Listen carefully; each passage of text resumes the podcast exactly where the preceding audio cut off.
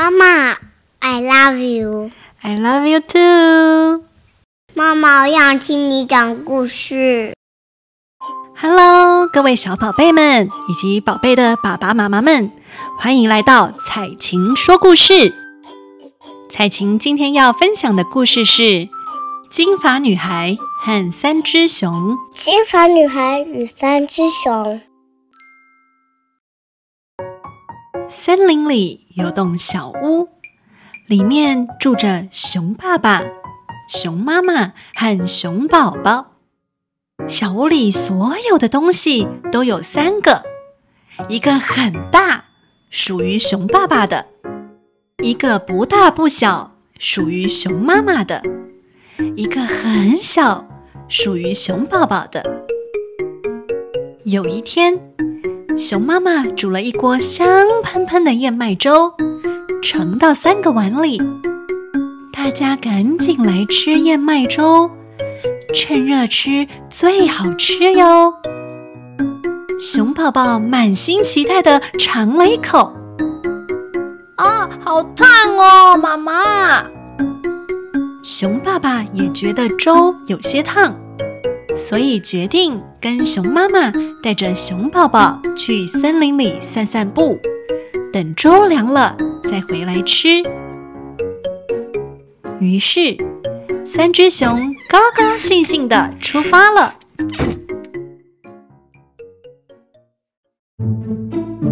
不久，一个小女孩来了，她有一头美丽的金发。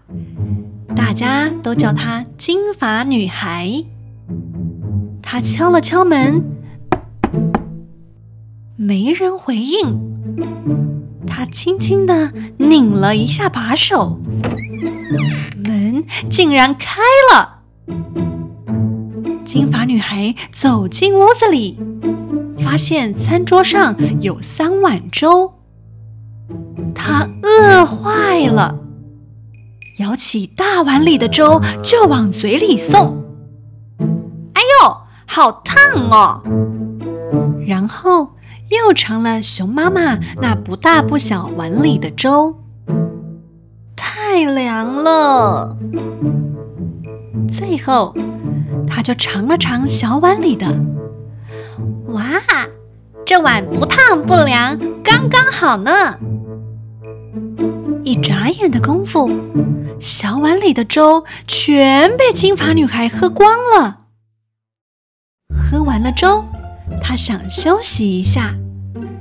她看到客厅里有三把椅子，试坐后，她发现小椅子最舒服。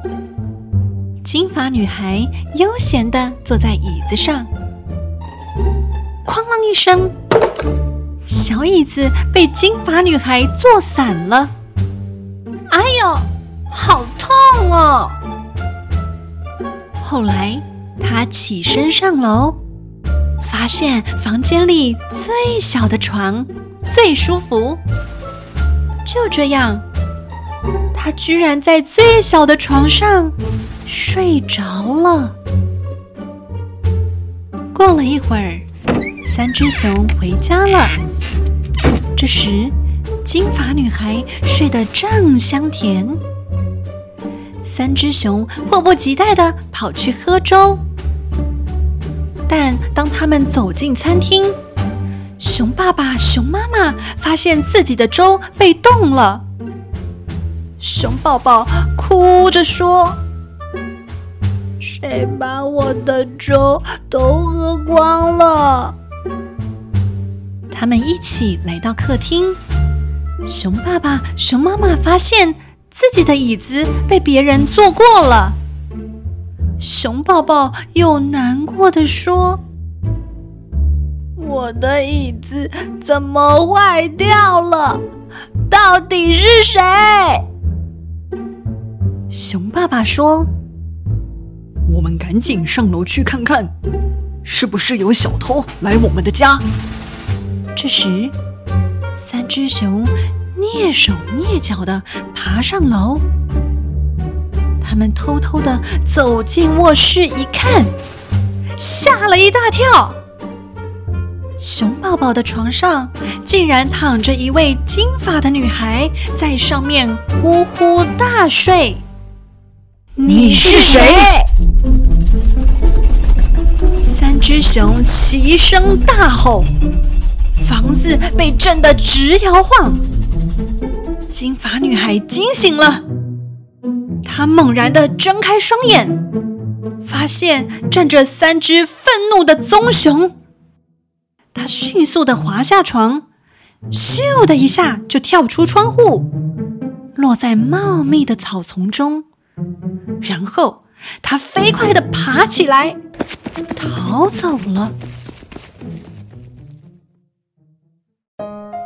熊妈妈告诉熊爸爸说：“爸爸，你把椅子修一修吧。”熊爸爸说：“好，我们以后出去一定要把门锁好。”熊宝宝说：“爸爸妈妈，你们分我一点粥好吗？我肚子好饿哦。”这时，大家才想起来，粥还没喝呢。那金发女孩呢？她吓得赶紧跑回家，把这件事告诉妈妈。金发女孩的妈妈斥责她说：“你以后再也不可以这样擅自闯进别人家中了，这是犯法，而且非常不礼貌的行为。”从此以后，他再也不敢偷偷摸摸的钻进别人家里了。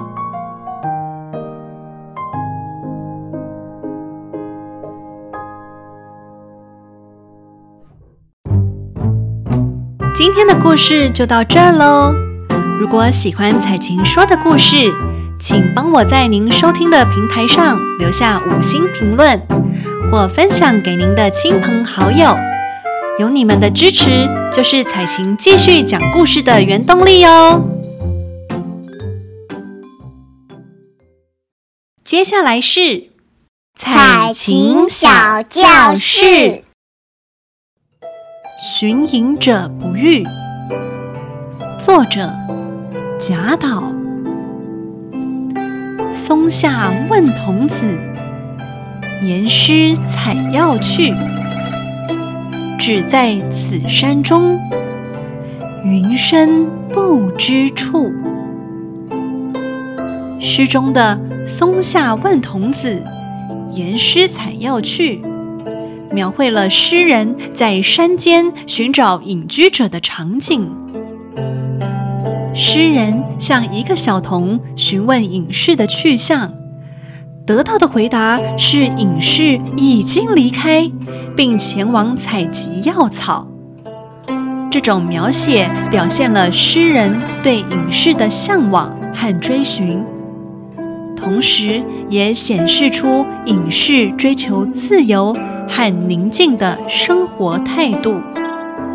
然而，诗人却苦于无法找到隐士的准确位置。他说。只在此山中，云深不知处，意味着隐士所在的位置深藏在云雾之中，无法得知。